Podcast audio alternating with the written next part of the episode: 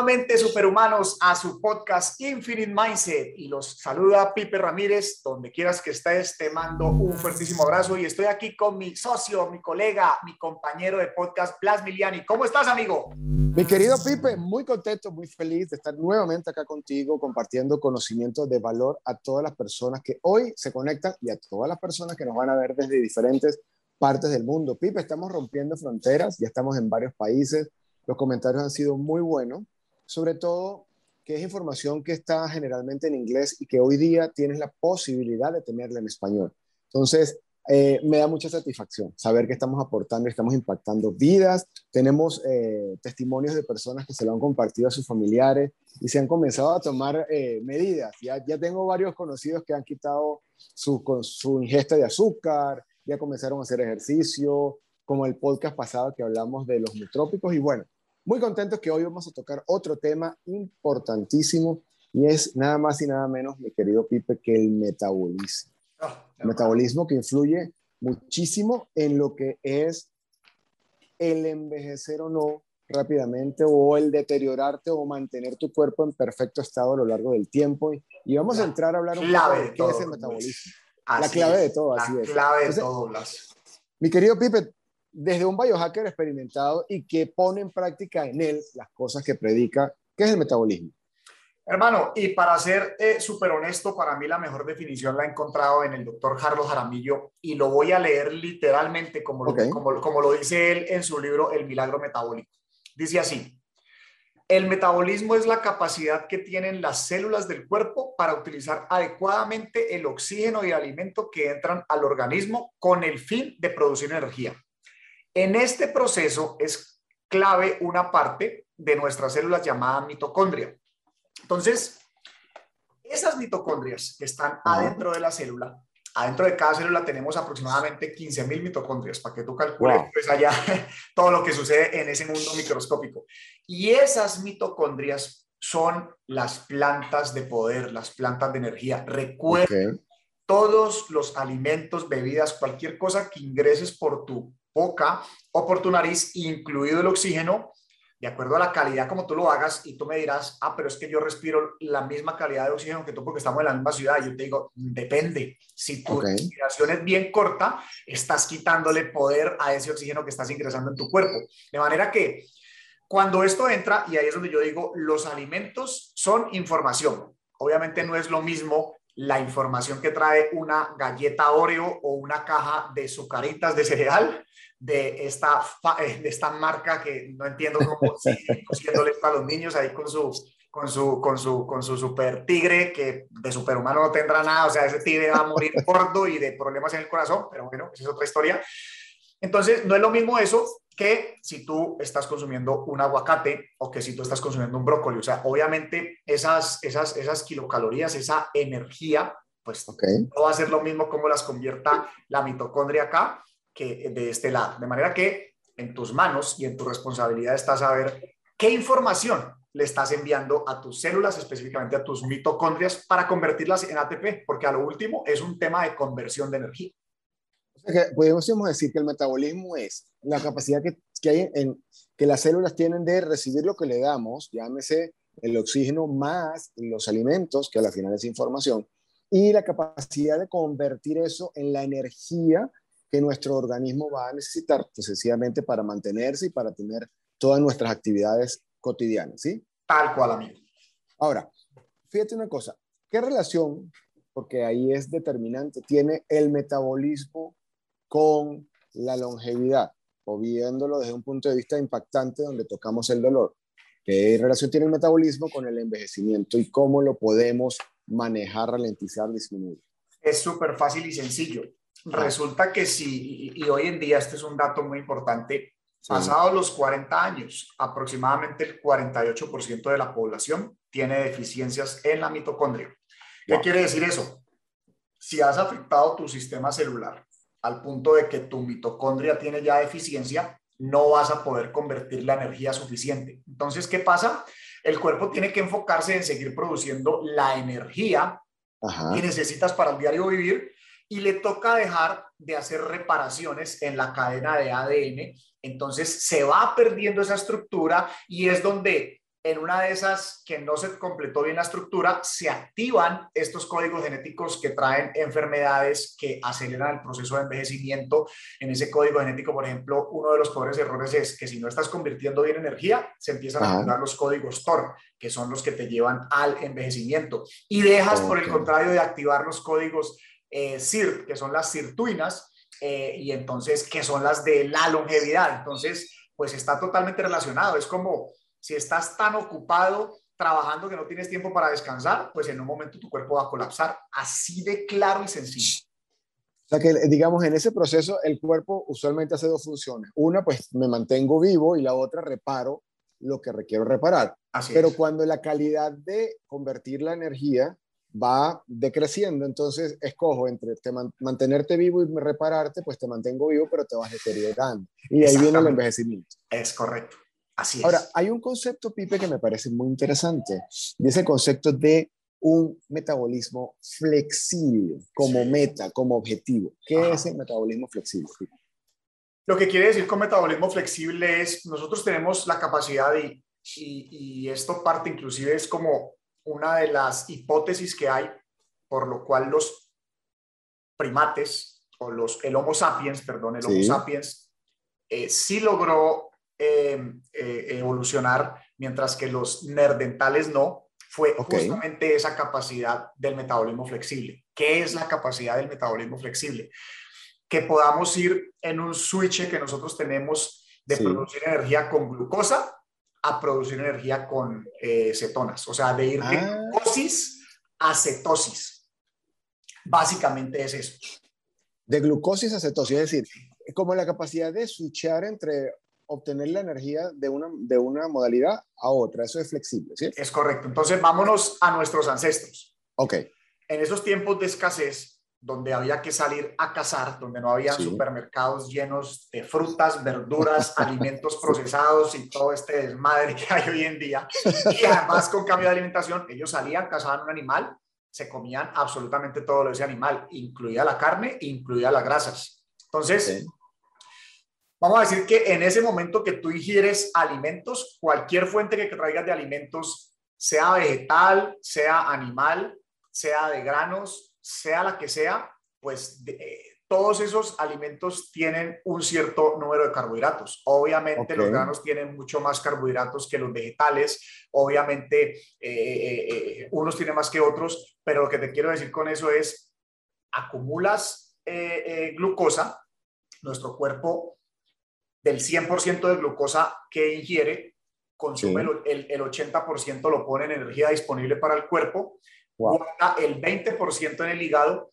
y todo lo demás que venga en exceso lo empieza a meter, a, hace otra cosa que se llama gluconeogénesis y lo guarda en células en los músculos y, o va acumulando también lo que es la grasa visceral y lo tiene ahí como una reserva. Entonces lo que sucede es, vamos a suponer que este personaje o esta familia pasaba luego tres días sin comer, no habían encontrado nada. Mm. Entonces cuando se acaban las reservas del cuerpo, utiliza ese 20% que guardó en el hígado. Cuando se acaba eso, empieza a hacer la, eh, ya, ya hace la conversión de esa, que, de esa glucogénesis que hizo y los trae del músculo y empieza a quemar músculo para convertirlo en energía y de esa grasa acumulada también que se puso alrededor de la parte visceral, y puede ahí durar, y entonces ahí es donde entra en cetosis. En ese momento el hígado empieza a producir una hormona que se llaman cetonas y las cetonas van y buscan esa grasa acumulada, van y buscan esas células que no se replicaron bien y de ahí saca proteína. Entonces ese es el famoso switch, ir de glucosis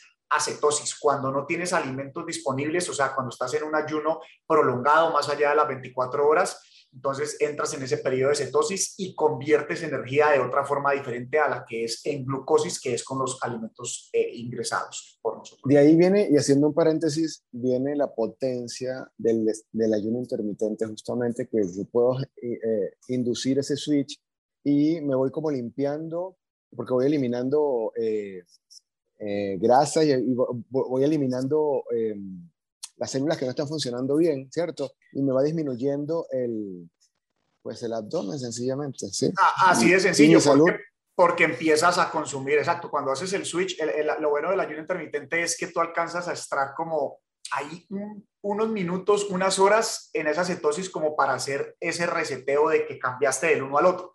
Entonces, eh, pasadas las, depende también de la cantidad de glucosa que vengas consumiendo en tu dieta y de la calidad de la glucosa sobre todo.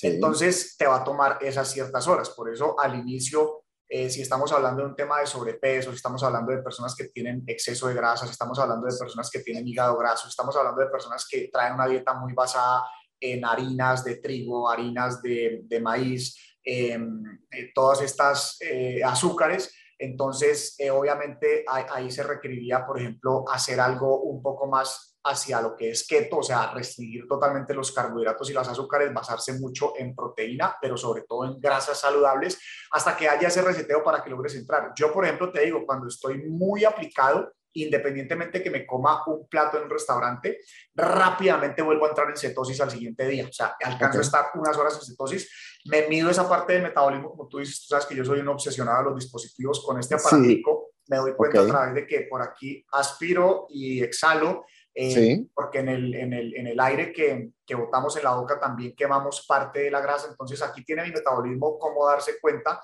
si estoy quemando grasa o si estoy quemando carbohidratos. Entonces me hago esa medición varias veces en el día y me doy cuenta si estoy haciendo ese, ese, ese, ese famoso switch.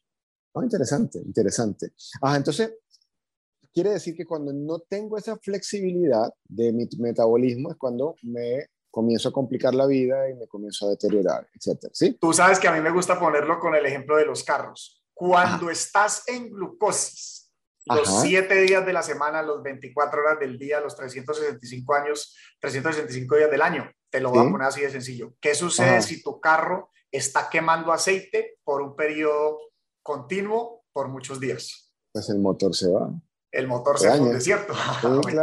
Ahí está la jugada. Entonces, cuando haces ese cambio, obviamente, eh, le estás permitiendo esa recuperación al cuerpo. Aparte que cuando estás en cetosis, también ya hablamos los procesos reparadores. Una cosa, Blas, que me parece interesante hablando de este tema del metabolismo es saber cuáles son las hormonas más importantes que afectan este tema del metabolismo. Y te voy a decir, hay una que es, hermano, en mis conclusiones y muy basada obviamente en mis mentores de esto, entre ellos Carlos Jaramillo, el doctor de la Rosa, eh, el doctor David Permuller, eh, hermano, la insulina es la reina. Descuadras la insulina y te metiste en un problema el hijo de puta. O sea, no tiene otra palabra. Pero también hay otras como la leptina, el cortisol y el ácido úrico.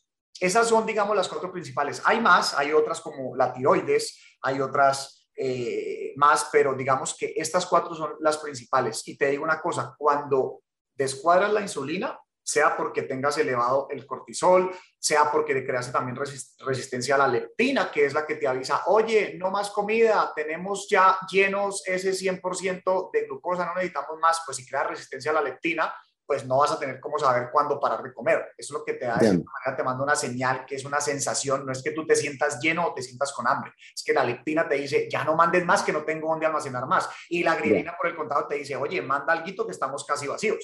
Pero son sensaciones que la gente cree, es que siento un hueco en el estómago, no sea tan huevón, es el cerebro que está diciendo esto, es una señal, eso no hay un hueco en el estómago.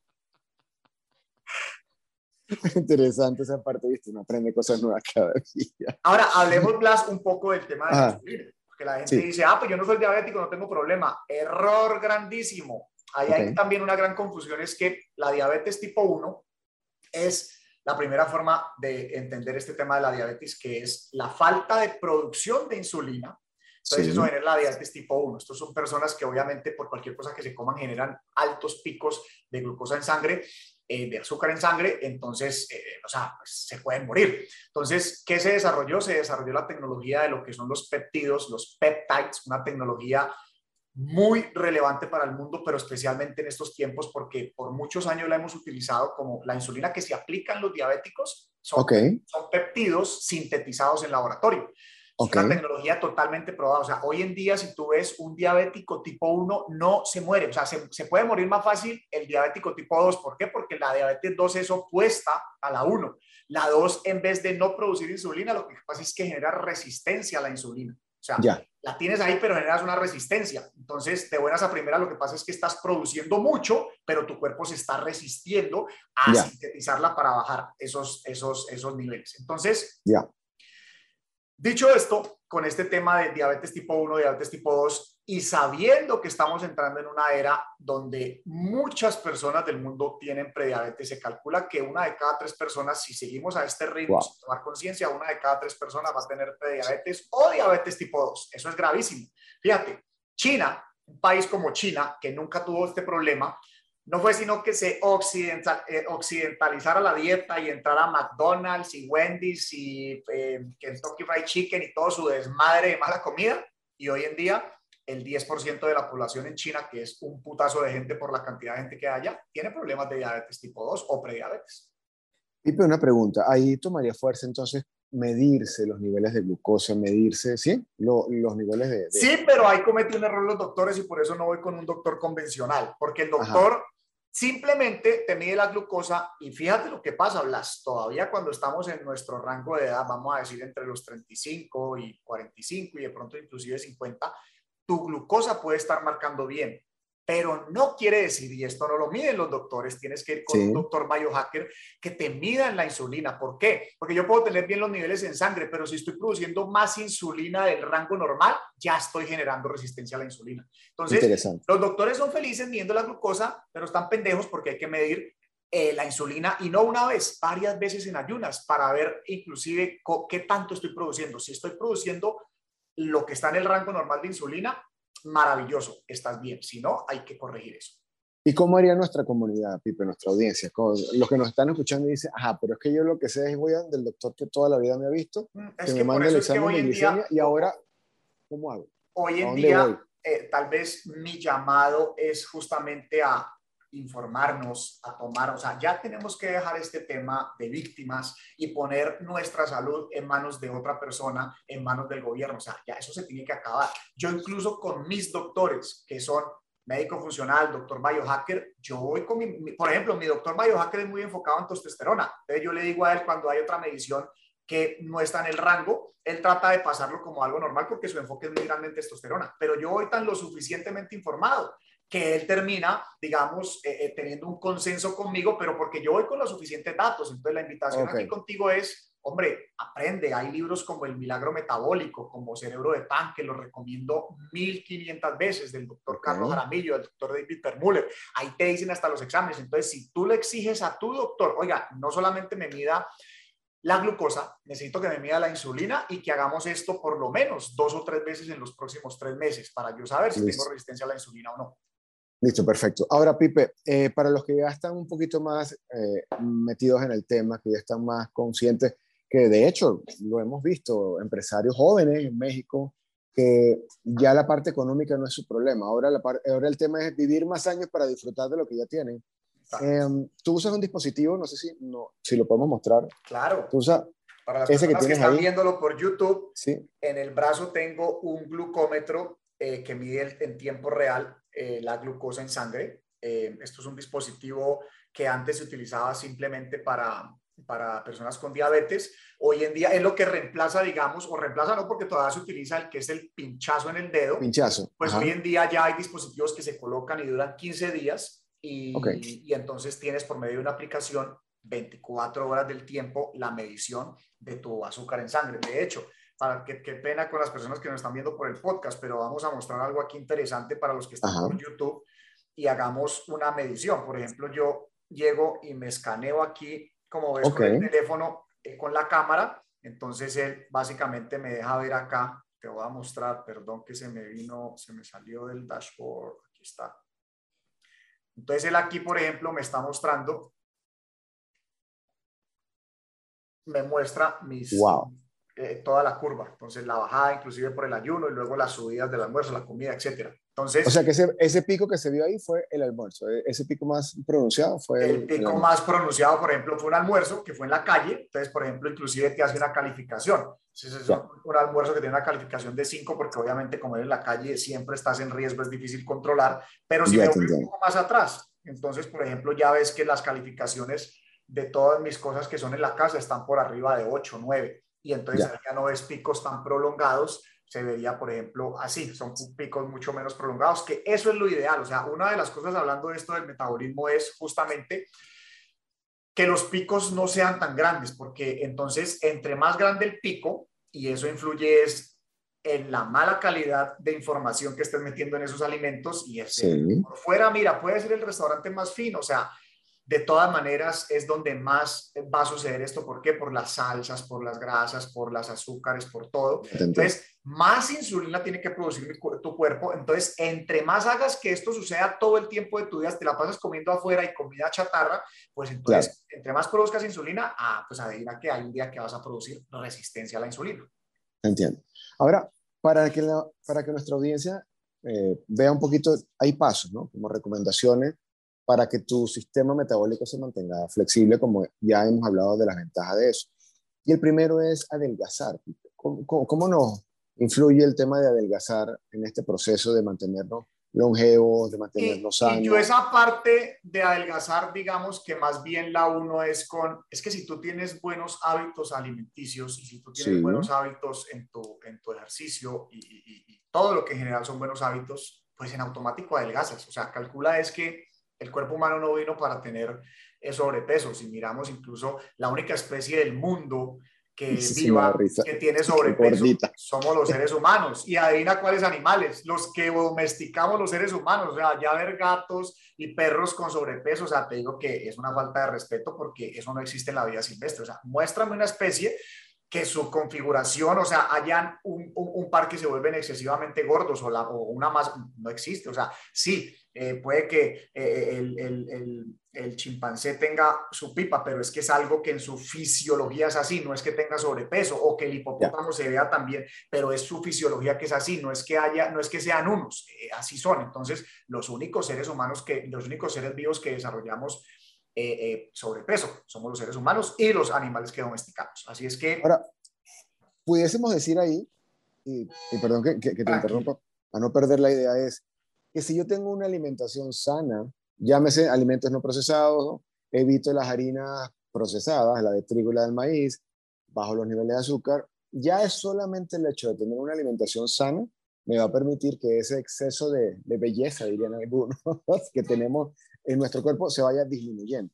Sí, ahora, eh, si, eso lo, si eso se combina, eh, esos buenos hábitos, ahí ya le sumamos el ayuno intermitente. Lo que pasa es que ahí es donde le das el espacio. O sea, buena alimentación con el ayuno intermitente, entonces lo que pasa es que le das la recuperación, digamos, en esas horas de no comer cuando estás despierto al cuerpo para que queme esas, esas, esos excesos de grasa para que repare lo que tiene que reparar, entonces ahí pasa en automático lo que tú estás diciendo, o sea, ya el cuerpo va eliminando sencillamente esa grasa en exceso y hay un punto donde vuelve a su normalidad. Recuerda que estás hablando con una persona, para los que están escuchando, que rebajó 40 kilos de sobrepeso. Entiendo, sí. Y de hecho lo, comentamos en nuestros primeros capítulos del podcast, que no era casualidad, ¿sí? Que todas, la mayoría de las máquinas para hacer ejercicio que te venden, todas vienen con un manual de alimentación, con una especie de dieta recomendada. Porque incluso yo he hablado con entrenadores de gimnasio que me dicen, Blas, pero es que el 90% de tu figura está en lo que come. Aquí vienes como a pulir el otro 10, pero en realidad el 90% está basado, soportado y eh, influye es lo que come. Entonces, sería esa alimentación, ayuno intermitente, nos ayudaría a que mantengamos nuestro metabolismo flexible. Hay otra pipa, y estaba leyendo, que decía comer eh, consumir alimentos ricos en antioxidantes, ¿sí? Que nos permitan que el metabolismo, que es la capacidad de la célula de procesar o de convertir en, en, energía eso de lo que la alimentamos, nos permita se mantenga en un nivel tal que nos mantenga vivos, valga la redundancia, y nos permita reparar los órganos y toda la parte del cuerpo que tengan que reparar. Hay, ¿Qué comentario podemos tener con respecto a esto? Mira la importancia de los antioxidantes. Esto es lo que sucede a nivel celular, porque recordemos que es que el, el, tema es a nivel celular, olvídate del resto. Los antioxidantes tienen algo muy importante y es que van allá dentro de la célula. Cuando, en la célula tú empiezas a tirar esa mala calidad de información, que hablábamos de la mitocondria, ella va a agarrar lo que pueda, esa mala información, la mitocondria saca lo que puede puro para convertir en energía, pero toda esa otra parte de la galleta Oreo o de la caja de sucaritas de Kellogg's, esa parte se quedan como radicales libres dentro de la célula. O sea, eso que es, e, e, el, desecho ya se sacó, pero eso que alcanzó a entrar a la célula se llaman radicales libres. Eso es lo que empieza a afectar la mitocondria. ¿Qué hacen los antioxidantes? Y por eso fue que los antioxidantes en los años 80 fueron como la gran panacea que son una parte, pero no son lo único. Hay que entender bien eso, por eso se volvieron tan de moda todos estos jugos, el amalaki, el açaí, todo lo que son antioxidantes se pusieron como, como, como, como la última panacea para el tema de la longevidad, pero eso no es lo único, pero es gran parte. Entonces, esos antioxidantes lo que hacen es que recogen esos radicales libres y los sacan de la célula. Entonces, es como quitarle el mugrero a lo que está alrededor de la mitocondria y te lo sacan de ahí. Entonces, ¿qué pasa? Sumado a eso, aparte de que antioxidantes los puedes tener de los, de los blueberries, de, las, de los blackberries, de las, de las moras, em, todo lo que es esta línea de, de, de, frutas de este tipo, pero además lo que es el resveratrol. El resveratrol es uno de los suplementos que recomienda el doctor David Sinclair porque es puro antioxidante, es uno de los suplementos claves para el tema de la longevidad que se debe consumir todos los días porque justamente está ya diseñado es para que vaya allá a, quitar esos radicales libres, pues que como te digo, se han vuelto eh, eh, parte fundamental de, lo de la longevidad, así como los telómeros son parte fundamental de la longevidad, lo de los radicales libres son parte de la longevidad, lo del óxido nítrico a través de las venas es longevidad, entonces la activación de las sirtuinas es, es, longevidad, la no activación de las, del código TOR es longevidad, entonces esa combinación de cosas pues crean obviamente este contexto para los superhumanos que vamos a vivir 184 años. Pipi, ¿dónde consigue nuestra comunidad, nuestra audiencia el resveratrol? El resveratrol es un producto de libre venta en farmacias. Obviamente lo mismo que siempre decimos, busca un producto de alta calidad, porque si no te van a vender el 90%, pues una cosa que no te hace daño, pero tampoco te va a apoyar realmente. Ahora, si no cambias la dieta, todos estos antioxidantes no sirven para nada. Te lo pasas por los huevos. O sea, si no tienes la conciencia de dejar de consumir eh, estos venenos que nos están metiendo, azúcares, eh, comida procesada, las harinas, o sea, en exceso, el resveratrol te lo puedes bogar por botellas y no te va a hacer absolutamente nada. Listo, perfecto. Y Pipe, otra cosa que yo estaba viendo que recomendaban también para flexibilizar el metabolismo está en disminuir los niveles de azúcar, pero eh, ah, esta parte tú eres muy enfático en ella, no solamente el azúcar, son las harinas procesadas, pero ¿qué otra cosa requiero yo eliminar de mi dieta para no hacerle juego al azúcar y por ende el efecto dañino en, mi organismo? Mira, cuando una persona tiene un tema de exceso de peso, de sobrepeso, cuando ya hay alguna condición, pues por eso es que yo no soy amante de la dieta keto para hacerla en tiempo sostenido, pero cuando hay que hacer un reseteo en el sistema y si tiene sobrepeso es porque hay un problema de inflamación interno, punto final. Y peor aún, cuando una persona tiene contextura flaca, y conozco muchas personas, pero tienen dolores de inflamación, o sea, no tienen sobrepeso ni en la barriga ni nada de eso, pero hay inflamación, sea por un dolor en la espalda, sea por un dolor en la rodilla. Peor aún si es en el cerebro, pues ahí es más delicado, porque al fin y al cabo con el sobrepeso me puedo dar cuenta que hay un problema de inflamación. Entonces, ¿qué sucede? Pues ahí es donde vale mucho la pena hacer una dieta keto, que es una dieta basada en un 50-75% de grasas saludables, un 25% de proteína animal, cero carbohidratos y el resto en vegetales. Entonces eh, se hace un reseteo en el sistema para que definitivamente, eh, pues ahí ya estás en una restricción de carbohidratos, en una restricción de azúcar. Entonces lo que hace el sistema es un reseteo y tiene la capacidad, porque nuestro cuerpo es inteligente, puede venir una persona con la condición que sea, de hecho, se puede reversar hasta la diabetes tipo 2, se pueden reversar problemas del corazón, se puede reversar cualquier cosa, Blas, o sea, si hay gente que se cura de cáncer ellos mismos es porque reversaron procesos a nivel celular. Entonces, cuando tienes esta restricción porque ya hay un sobrepeso o una condición mayor y te metes en una dieta keto dirigida por un doctor o por un experto, lo que sucede es que tu cuerpo se resetea y vuelve y activa ese switch y te hace entrar en cetosis. O sea, es imposible que si una persona hace una dieta keto no entre en cetosis. Ahora, te voy a decir el problema de la dieta keto, porque esta, esta, que por ahí es que no soy muy amigable. Te puedes morder una infeliz bananita de azúcar y tú me dirás, pero es que era medio chicle. Papito, no le funciona. ¿Por qué? Porque es tan estricto el proceso de, de, de inducción por medio de la dieta keto que con una cosa que la rompas te saca. Entonces, es ideal hacerlo 30, 60 días si estás tratando de entrar en este tema del metabolismo flexible y luego ya es muy fácil, vuelvo y te digo, yo, yo ni porque, mira, yo ni porque lo que me comía era en ese restaurante y que me medí, mi medición en el tema metabólico, me hizo la calificación porque eso también me lo va calificando y aquí te lo puedo, te lo puedo compartir, mi querido Blas. Aquí me está diciendo Hoy otra vez, ya cuando me marca dos es que estoy quemando la mayoría, entre uno y dos es quemando la mayoría de las veces grasa. Ya esta mañana otra vez estaba quemando grasa. Así es que el cuerpo tiene esa capacidad, o sea, hay personas, cuando ya vamos, cuando ya entramos en ese ciclo de la, de, la flexibilidad metabólica, ya es muy fácil, inclusive así te tires una comida social por fuera, y que vuelvas a entrar otra vez en tu proceso de cetosis. Listo, perfecto. Y ahora, yo puedo tomar estas medidas, yo puedo tomar, hacer estos pasos, tomar estas recomendaciones y tú lo has dicho y lo hemos comentado en varios capítulos y varios episodios del podcast y es que lo que no se mide no se mejora, punto. Entonces, hablan, hablamos también, y tú lo acabas de mostrar para los que nos escuchan fuera de YouTube, Pipe acaba de mostrar la pantalla del celular donde él nos comparte una medición y ahí agarra fuerza en analizar y optimizar las medidas o los indicadores que nos faciliten mantener nuestro metabolismo flexible. ¿Qué recomendaciones nos harías en ese punto, Pipe? O sea, ¿cómo nos lo medimos? ¿Qué tenemos que tomar en cuenta? ¿Qué dispositivos utilizar?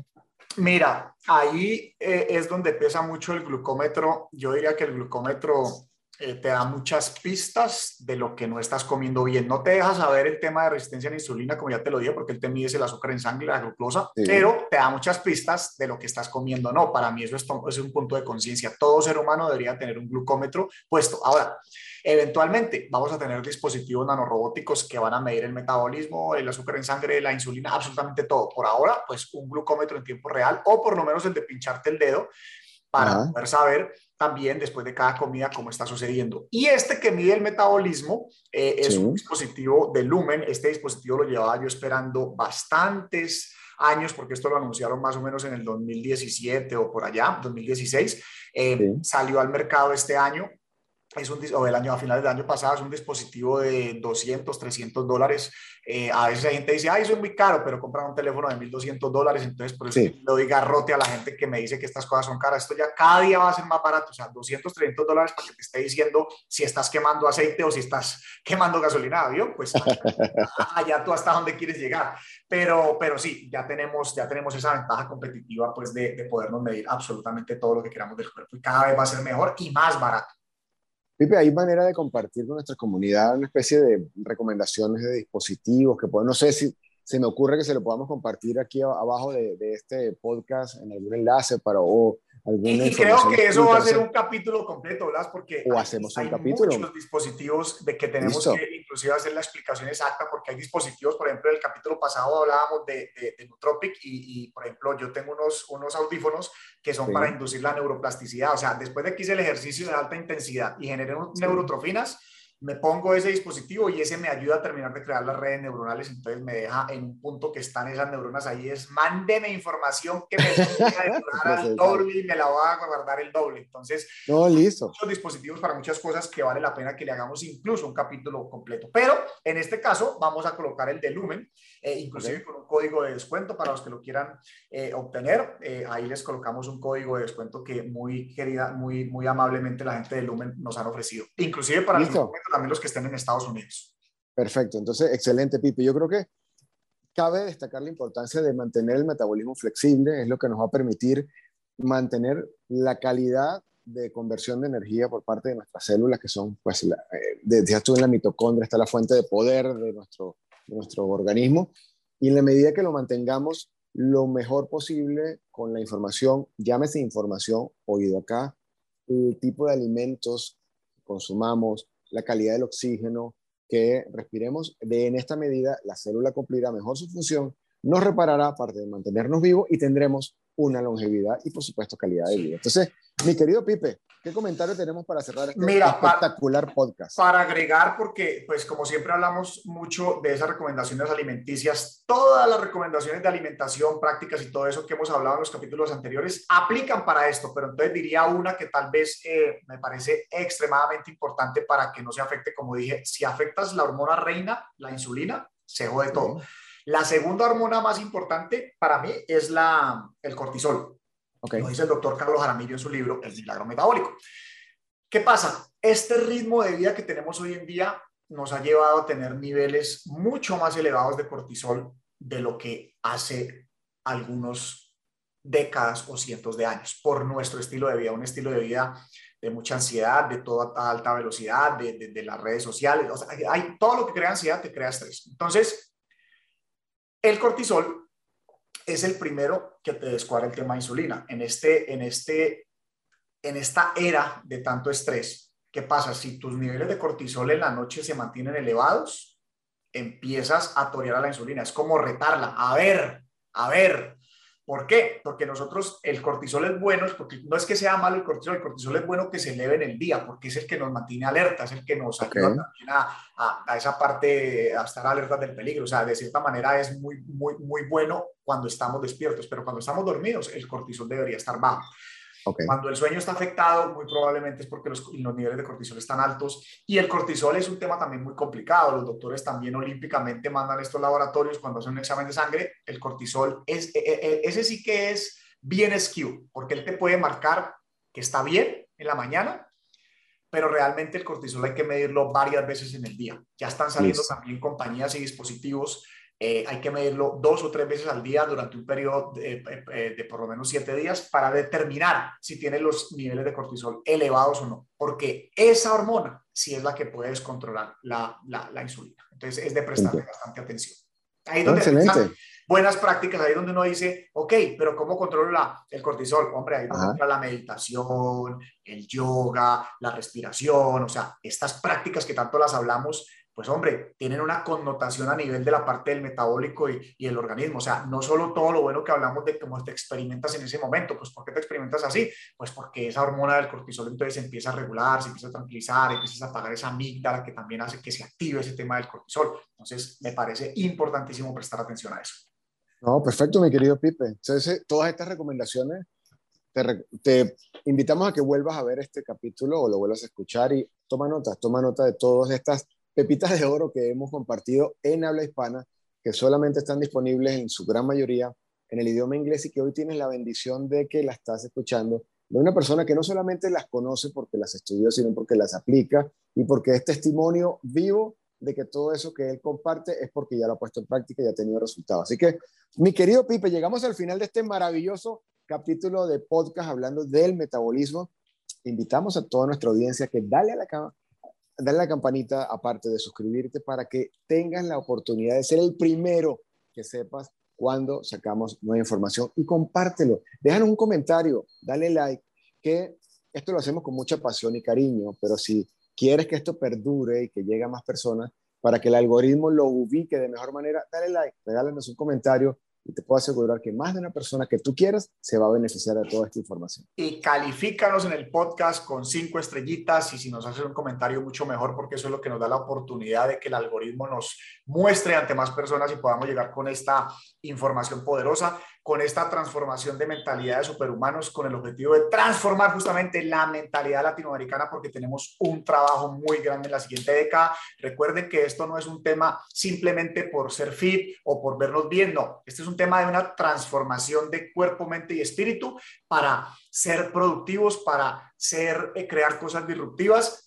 con el objetivo de transformar esa mentalidad latinoamericana, de llegar a ese millón de superhumanos y que en esta siguiente década donde vamos a tener mucha turbulencia en Latinoamérica, pues podamos tener las herramientas para que hagamos una verdadera transformación y nos posicionemos. Yo soy de los que pienso, Blas, que los países latinoamericanos eh, que tenemos, que somos países subdesarrollados, tenemos una ventaja competitiva. Si cambiamos nuestra mentalidad para esa década del 2030 al 2050, que van a suceder cosas futuristas muy importantes que las vamos a hablar, pero eso será otro capítulo también donde vamos a hablar de energía solar, por qué estos países están posicionados. Pero si no cambiamos esa mentalidad, no va a suceder. Entonces, lo primero es desde aquí, lo primero es desde cómo estemos nosotros a nivel mental, físico y espiritual para poder crear esa disrupción mental, esa mentalidad infinita, como se llama el podcast, esa mentalidad de crecimiento, para que vamos con toda y logremos cosas extraordinarias. Y para cerrar, quiero compartirte esta experiencia. Me, me, dijo un amigo conocido, me dice, hablas, me encantan esos podcasts, pero ¿qué gano yo con eso? ¿Cuál es el beneficio de que yo cambie la mentalidad? ¿Cuál es el beneficio de que yo coma sano? Porque el beneficio está después de, el beneficio está después que implementas esto en tu vida. Y yo, yo le respondí lo que me salió del corazón, porque lo he vivido y le digo, te voy a hacer una pregunta, ¿qué ventaja o, qué beneficio tiene para ti que puedas vivir más años y no los 70 u 80 que está en tu mente que puedes vivir? Él se queda pensando y me dice, pero es que después de 70 años uno se deteriora mucho, entonces ¿para qué vivir más de eso?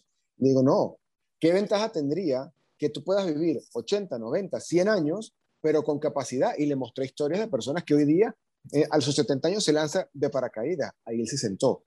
Y dijo, no, pues me interesaría porque es que yo estoy haciendo mucho dinero ahorita y yo quiero disfrutarlo. Ah, bueno, tienes una ventaja. ¿Qué ventaja tendría que veas a tus nietos si tus hijas tienen pocos años ahorita? ¿Entendió? ¿Qué ventaja tendrías que tu entorno pudiese ser más sano y se pueda mantener en el futuro? Entonces ya le empezó a ver el beneficio de aplicar todas estas cosas. El beneficio está en tu calidad de vida, el beneficio está en que vas a vivir más años, el beneficio está en que varios sueños de los que tienes, que hoy día los consideras imposibles, los vas a lograr porque vas a ser esa persona que rompió la barrera de, los 70, de los 80 y que vas a mantener tu mismo desenvuelto, lo que tienes hasta ahorita como ventaja, lo vas a mantener en el futuro. Esa es la ventaja de lo que te invitamos a tener. Y ahí los invito a que busquen el papá del doctor David Sinclair, otro gran, maestro, gran maestro para mí en este tema de longevidad. El papá de David Sinclair está a punto de cumplir 80 años. Ese señor es inspiración para muchos de la comunidad de biohackers, pero no solamente eso, es la prueba fehaciente de lo que ha hecho en los últimos 20 años David Sinclair con su papá. El señor tiene 80 años y hace exactamente lo que dijiste. Tú lo ves en el gimnasio haciendo gimnasio, eh, ejercicio de alta intensidad. Tú lo ves jugando con sus nietos y tú dices, qué berraquera llegar a los 80 años así, y ese señor va a estar así 20 o 30 años porque tiene una calidad, o sea, tiene una, energía y una potencia, así es que las pruebas ya están, y, gente con longevidad y calidad, muchísima gente, muchísima gente. Entonces, si, si te interesa eso, empieza a aplicar paso a paso lo que te recomendamos y te vas a dar cuenta que vas a pasar, como nosotros decimos, de una persona extraordinaria a cómo, Pipe? a superhumanos. Mi querido Blas, pues fue un placer como siempre estar aquí compartiendo contigo este podcast.